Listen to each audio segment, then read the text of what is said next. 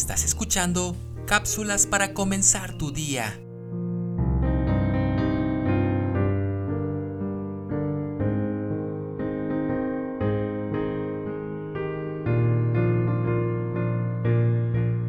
Hemos pasado por muchas situaciones difíciles. La aparición del COVID-19 vino a transformar nuestra forma de vivir. Nos llevó a vivir con cierto temor y quedarnos en casa durante mucho tiempo solo con salidas esenciales. Las escuelas, iglesias, sitios de reunión cerraron. Se nos impuso una nueva normalidad, el uso del cubrebocas con carácter de obligatorio, cuidar la sana distancia, evitar los saludos de abrazo y beso, fueron inevitables a nivel mundial.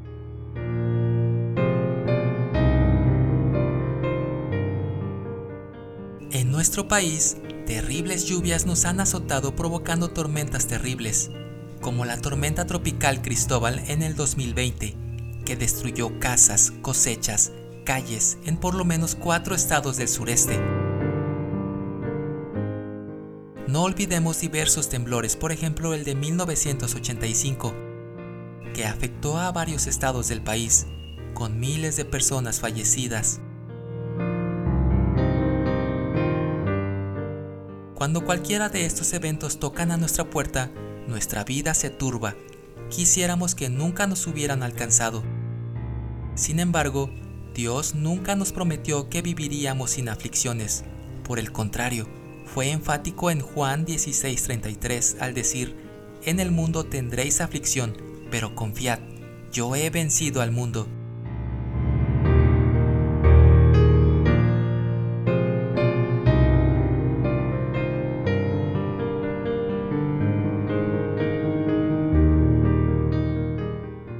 En el tiempo de prueba tenemos que volver a Dios, poner nuestra mirada en la cruz y en su amor, volver primeramente en arrepentimiento porque le hemos fallado como personas, familia, iglesia y nación.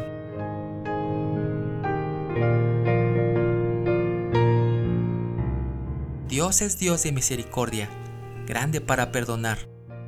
La palabra de Dios dice, Vuélvete, oh Jehová, libra mi alma, sálvame por tu misericordia.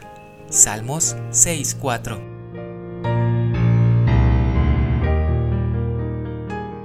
Demos gracias a Dios porque en los tiempos de prueba siempre nos sostiene y roguemos que nos ayude en nuestra debilidad.